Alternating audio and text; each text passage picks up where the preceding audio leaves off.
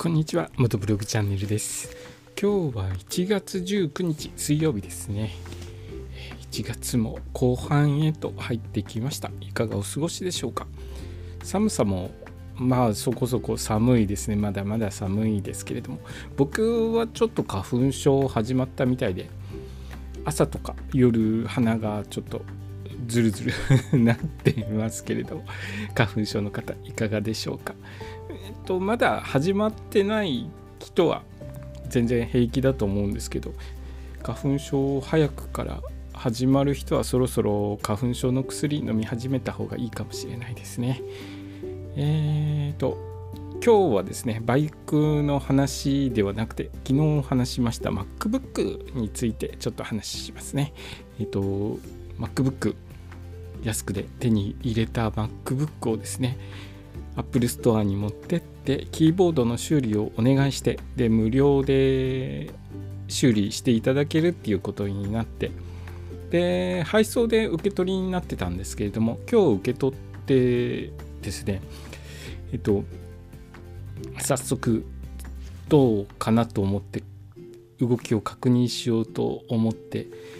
えー、開いたんですよ。ノートノートノートブックを開いた、え、パソコンを開いたところなんとですね画面の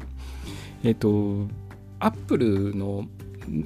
MacBook って画面に薄くコーティング剤がしてあるんですね。コートをしてあるんですけれども反射防止のコートをかかってるんですけどそれが左隅が剥がれてまして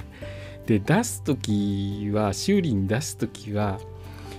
えーと、アップルのストアの方と一緒に確認をしたので剥がれていなかったんですよ。でまあ修理というかあのー、仕上げ段階で画面を拭いていただいた時に多分もうだいぶ年月の経ってるノートなので、えー、その清掃の時にでもちょっと引っかかって剥がれちゃったのかなという感じなんですよね。僕が使ってた時もちょっと剥がれてるっていう感じは一切なかったので、まあ、それについて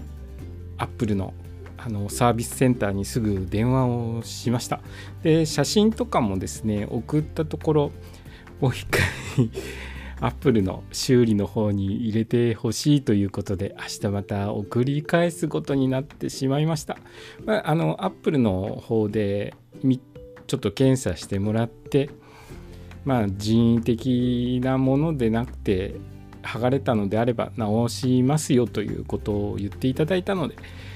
えー、ちょっと見てもらって どうなるかわからないですね。治るといいんですけれどもね、えー、そんな感じでちょっとまだまだ MacBook のバタバタは続きそうです。バイクとかでもですね故障して修理出してで帰ってきたらあれ？なんかちょっと違うなっていうこととかありませんか？僕は